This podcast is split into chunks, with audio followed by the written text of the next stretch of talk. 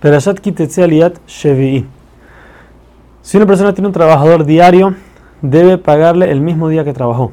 Más todavía si es una persona pobre que lo necesita ese mismo día.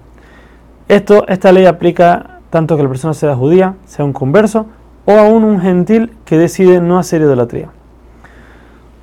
La Torah dice que un familiar no puede ser testigo contra otro ni para darle el favor a otro. Ahora la Torah nos repite de nuevo que no se puede corromper el juicio de un pobre.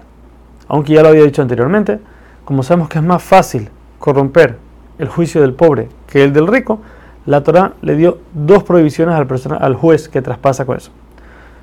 Ahora, en las leyes de los campos, dice la Torah, cuando una persona cosecha su campo, si se olvidó algún paquete de trigo, se le quedó atrás, o se olvidó de cosechar alguna parte del campo, esto un día no puede tomarlo, tiene que dejarlo para que los pobres lo agarren. Lo mismo aplica en el olivo y en la viña. Se deja una parte del campo sin cosechar para que lo tomen y cualquier racimo que no tenga su forma normal, que es una forma de triángulo, si no está recto, también se tiene que dejar para los pobres. Cuando dos personas tengan una pelea, deben de ir al frente del juez para que lo resuelva. Y en ciertos casos, al litigante hay que darle latigazos, entonces, por algún pecado que cometió, entonces esto se hacía poniendo a la persona inclinada sobre un pedestal, se amarraba y se le pegaba con un látigo, el cual dos tercios de él caían sobre su espalda y un tercio sobre su barriga. Se le daba un máximo de 39 latigazos, depende de cuánto aguantaba la persona, y está prohibido aumentar más que esto. Cuando una persona va a trabajar sobre, con un animal en el campo, con cosas que están arraigadas al, al campo, quiere decir con frutos que están creciendo, y los frutos no están totalmente eh, maduros, entonces la persona tiene prohibición de ponerle bozal al animal, tiene que dejar que el animal coma. Ahora vienen las leyes de Ibum. Si una persona está casada y muere sin ningún tipo de descendencia, no tiene hijos o hijas, entonces la mujer de este fallecido no puede casarse con nadie, tiene que casarse ahora con uno de los hermanos de él, quiere decir uno de sus cuñados una de, los, de las leyes es que los hermanos deben estar vivos, o sea, ya tenía que haber nacido al momento en que esta pareja estaba casada. Pero si un hermano nació después, este hermano no cuenta para hacer ibum. La ley es que la mitzvah está encima del hermano mayor, el que queda, de los que queda el hermano mayor, él es el que tiene la mitzvah de casarse con su cuñada, pero cualquiera puede hacerlo solamente se tienen que casar si esa pareja podía haber tenido hijos.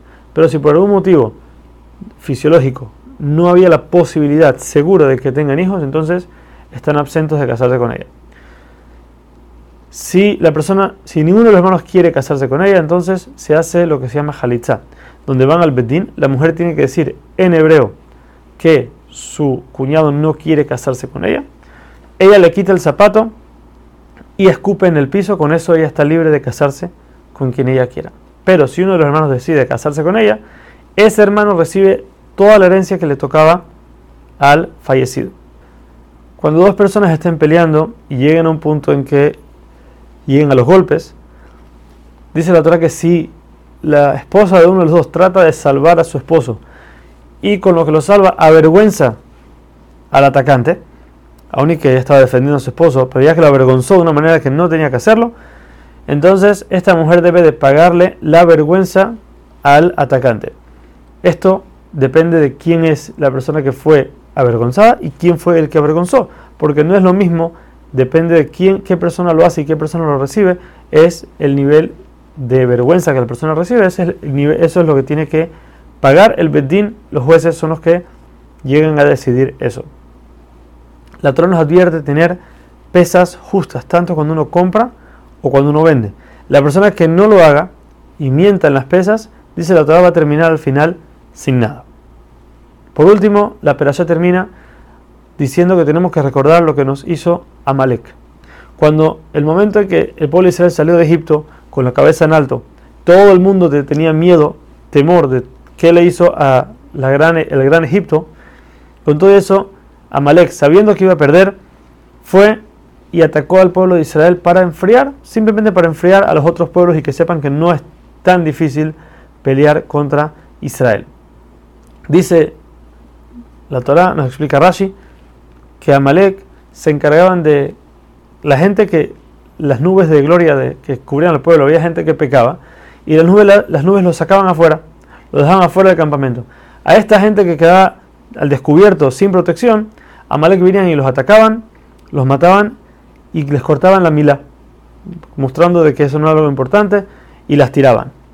Dice la Torah, por eso tenemos que la mitzvah de cuando Hashem nos dé calma de todos los otros pueblos, quiere decir, ya una vez que conquistamos la tierra, terminemos con todos los pueblos y estemos tranquilos en nuestras tierras, tenemos la mitzvah de destruir y eliminar por completo cualquier recuerdo de Amalek, sea hombres, mujeres, niños y animales.